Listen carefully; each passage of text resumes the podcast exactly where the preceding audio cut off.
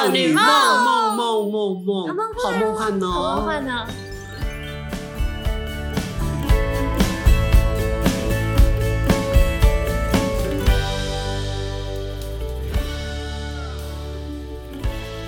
大叔少女梦，今天要说什么？今天的话题有点沉重啊。沉重，那你一开头讲沉重，会不会人家就听不下去了？直接转就别人别人说没什么。那你要说今天的主题很欢快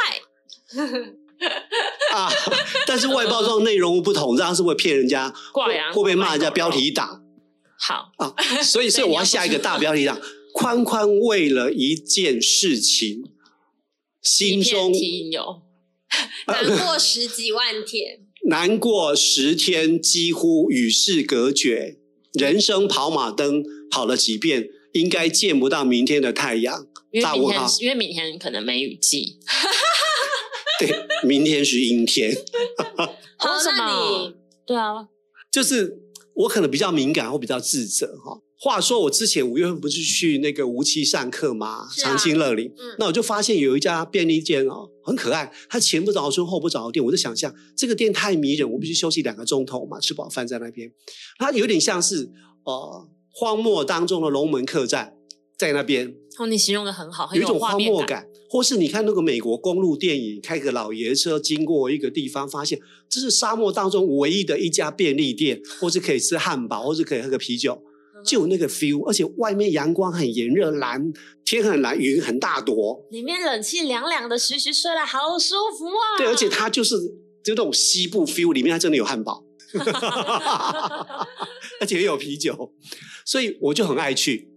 然后等到五月份结束之后，六月份他想说：“哎，今天烈日当空，是不是那种牛仔又来到了荒漠当中的便利店的感觉？”牛仔就是你本人，对，That's right，啊，我就出发。搭了公车去了，一路上觉得非常开心，阳光普照，我就要去那个荒漠当中的龙门客栈了。那一般去的话，大家都没有人。我去了三次，都遇到一个大哥在那里吃便当、划手机，一大罐那种，你知道有大罐型的那种啤酒吗？哦，长的那种，长型的，七百 ml 对吧？对对对对，说久你就懂了。五百五吧 他的点，他的点。所以我觉得那个店让我感受非常强烈的被宠爱。它是莱尔富，哦，所以不是 Seven 也不是全家，不多嘛，啊，不同品牌。然后再进去觉得很开心，但是在那一天我去的时候，大概中午一点多，那就遇到两个孩子，国中刚毕业，坐在我右手边前面的方桌上面，那包包里面呢放满了各种游戏器具啊，什么跳棋啊，或是那个没有放书吗？当然没有，他已经国中毕业，哪个孩子会国中毕业到便利店来念书？不可怜哦。然后就玩扑克牌，然后我一进去，他们。我是唯一的第三个客人嘛，然后他们来看到我就有点 murmur 喃喃自语，然后不是那种坏眼神的，然后我就走到最边边，我习惯位置就是坐下，我就喝一杯拿铁啦，吃个拔辣啦，茶叶蛋，然后我们就六双眼睛相对，我在那点头说：“哎，孩子你们好啊，没上课？”说：“哦，我们毕业了。”叔叔，你为什么跑这么远来啊？你不是我们这里的人？我说：“哦，没有，我就是以前在这边做过事。”他还看得出来你不是这里人哦？应该是吧，因为我带着一种不同的。不同的气质，牛仔的味道，没有，他们明明就是这边的常客，没有，突然看到稀客这样，对对，然后我我们我就聊说，哎，就会正常聊天嘛，说哦，你不上课吗？说哦，我们已经毕业了，某某高中国中部毕业。我说没有出去逛啊，他说没钱，那你什么时候来？早上九点，现在已经两点了。然后他说那怎么办？对，那说叔叔你要玩吗？我说我不会玩。然后他们说好吧，我说你们有玩钱，我说没有钱可以玩。他说那你知道现在？他说我们中午有吃泡面，就这样子，就是聊，感觉很单纯的小朋友，对，聊得很开心。然后我说为什么你看到一直笑？说因为你一走进来，我就一直赢，他就一直输。那那个我说那你有一个应该谢谢我，一个应该怨恨我，那就聊得很开心。OK，时光不知不觉就悠悠的飘过，在这个翻新鼓舞的空间里面。然后有些时候我就是那种人来疯嘛，嗯，然后我就说。哎，你们手机有上网吗？他说有啊，妈妈付的，然后一个是姐姐付的。我说：“那你要帮我按订阅。”我就是找话题嘛。嗯。YouTube 上面呢，按订阅，然后他就我说：“哦，你是 YouTube YouTuber？” 我说：“对啊，对啊，按订阅。”然后就按。那就很开心。那其中一个瘦瘦的男生呢，长得比较清秀的，他一按就点到我的 YouTube 上面，有一个最底下的我在电台那时候直播，打扮成祝英台，两兄特地到寒舍，哭得死去活来那个感觉。那他一点他就吓到了。你看，对一个十十四五岁的男生来讲，对，他十四五岁，他就跟我说：“这个上面的人是你吗，叔叔？”我说：“是啊，因为我那时候在电台直播，我什么都使尽各种方法。而且那时候祝英台很妖娇逼嘞，对，上了超级农庄选赛嘛，对。然后就是他看到之后啊，我想他应该受了强烈的惊吓。他他们坐了一个下午没有上洗手间，他就说他要去上洗手间。”他可能是去吐还是怎样，不知道。然后没有没有没有，他可能吓到了哈。咿呀惊掉，透灵剉金赛，一个一个去本都剉金赛。夸张。对，然后去出来之后，他就把口罩戴上，留下眼睛，然后两个就收拾东西，有点落荒而逃。我说你们要走了，他说对对对，头也不回就拜拜了。我觉得我吓到孩子们，我觉得。如果以他的角度，国中假设我在国中刚毕业，遇到隔壁桌有一个叔叔，年纪五六十岁了啊，一直跟我们聊天，还是我们如果吃便当不够的话，他请我们吃东西或喝饮料，我会觉得我被当成那个怪叔叔，或想要色诱骗取未成年少年做些什么，do something，I'm so sad，我心情真的超坏耶。但蛮有可能的，因为那个对，所以你刚刚讲那个 流程跟过程，今天如果换作是别人的话，嗯，感觉他们好像也会就突然某一个刹那、某一个时刻会突然有所警觉，好像不应该跟陌生人就是攀谈这么多，而且陌生人好像变后来有所求的，因为我前面想说。我我只是单纯说叫人家按定，对对对，我只是我只是单纯想说，哎，这孩子，你知道我有时候那种慈悲心。你是你真爱聊天啦，你太喜欢跟大家对对对对对交流了。对，然后我说，哎，要不要请你喝饮料啊？就是我很发自内心的。但是喝饮料是蛮可怕的事情哎，因为 不认识啊，不认识啊。对，我我觉得家长应该都会教育小朋友，不要跟陌生人谈天，不要接受陌生人馈赠的任何东西。对，当然。对，那我我觉得我突然。变成那个家长教育口中那个活灵灵，让孩子在生活教育当中，国中一毕业，对，对，国中一毕业就发生了。我在想说，当这两个男孩在跟他的同学讲的时候，跟家人讲的时候，跟他长大是否带来一个便利店阴影？不会，不会，不会，这是一个社会教育。而我成了那个当中的犯罪天才、犯罪教材。我明明什么都没有做，所以我我才说，年纪长了之后要有一点分寸感，就是说。我们不能够好像跟年轻人一样没大没小，好像可以打成一片。没有，亲爱的，当你年纪渐老渐长的时候，不要试图跟陌生年轻人，男生或女生一样打成一片，因为你有可能是一个怪叔叔、怪阿伯，而且有可能想偷吃人家豆腐。现在不是很多 me too me too，什么翻出来说谁性骚扰谁谁怎么样吗？我当然对孩子完全没有怎样，但是。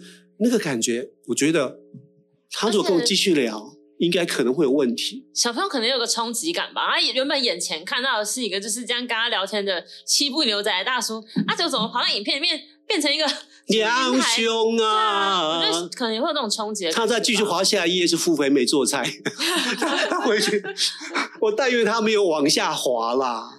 我觉得应该是说，如果你那时候的攀谈的时间再拉长一点，让人家在聊天的过程当中知道，哎，原来你的职业是一个 YouTuber，他可能就比较不会那么的冲击。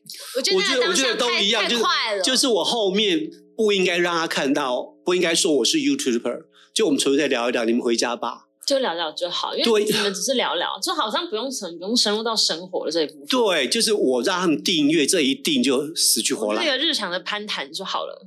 哎，我我接着说好了，我觉得我们有一家邻居的便利店，现在一种甜蜜的好邻居啊。嗯。然后他们有一天就出现一个小的长盘子，他说：“请把钱放在这里。”哦，现在很多这种有点像是零接触的概念。对对，后来我就。我就问，因为我跟他比较熟，我说：“哎，请问现在钱都要放在零盘子上？”说：“哦，因为我那天遇到一个变态，就是说有些那阿伯给人家零钱还要摸人家手，回起来在手上回一下。哦”对，那个我说你这样回一下，你有什么快感？我都觉得，我都一直鼓励年纪长的男人，真的大家要守贞如玉，大家应该要划清那个界限边界感。那第二件让他们更恐怖的是，有一个阿伯，他就是有预谋的，就是说。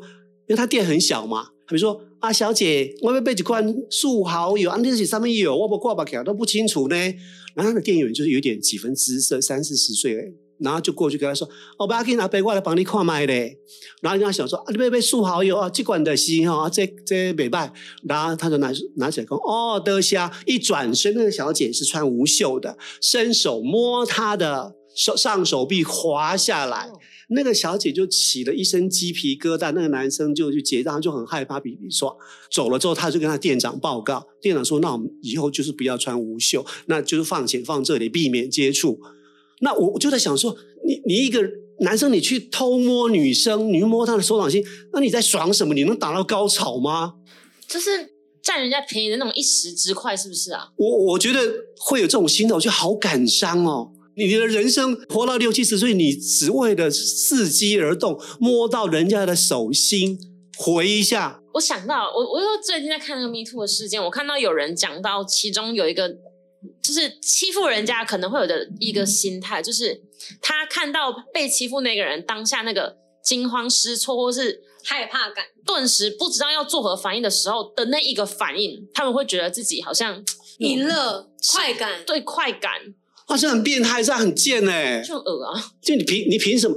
我我说啦，假设说你真的寂寞难耐、孤单寂寞冷，你非得去，你就花钱，那你你付钱的时候。手机回一下一秒钟，你能回家兴奋十个钟头吗？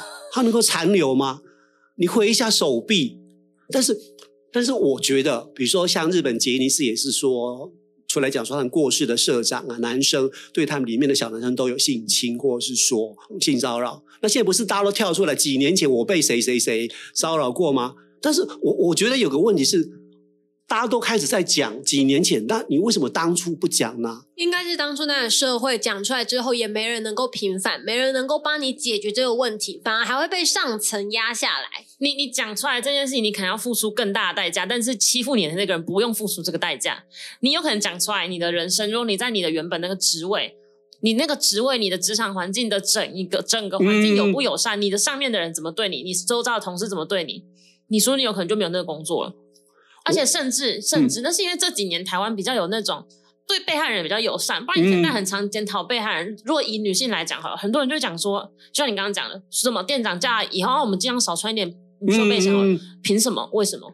我穿什么是我穿衣自由啊？对，我穿我穿这样不代表你可以侵犯我。以前有很贱的说法说啊，你女生主动穿露肩露背短裤，那你就是引发别人犯罪嘛？会会有这个说法哦。之前很常这种说法，但就是 bullshit。然后有一种更狗屎的说法，穿的都不是邀请，有一种没有邀请你。有一种更 bullshit，就是有些男生，我觉得他的思考很奇妙。他说他比如说某某导演嘛，已经被关进去了哈，窦导哈，那他 曾经他习惯会跟他的工作人员开房间喝酒，然后他就说有一种后来被陷害的感觉。他的说法哦，哈，他说。明明你情我愿，我们喝了酒，觉得当时气氛都好，我们就一起发生亲密关系，一觉到天亮。但隔天他去报纸杂志投诉，说他被灌醉，硬被上了，硬被性侵了。他说，作为男人，怎么拿捏？对方告诉我可以，第二天他告诉我他被性侵。我不晓得这些话该放在哪里。他他的这个我是不知道啊，但最近的案例不是都是对方基本上都有制止他，或者是迂回请他不要这么做吗？嗯，那就看对方理解的。但但是但有一个很妙，他就说他自己出来自己告自己，一位朱先生他自己告自己，他说对于当年我所做的事情，我全部认错，法律该怎么走我就怎么走。我觉得这个算是可以。嗯，我觉得蛮好的啦。对啊，因为不然就每次说啊，我没有，我没有，这是抹黑，这是抹黑，不然是政治抹黑，因为要选举，不会不会知道对假大佬。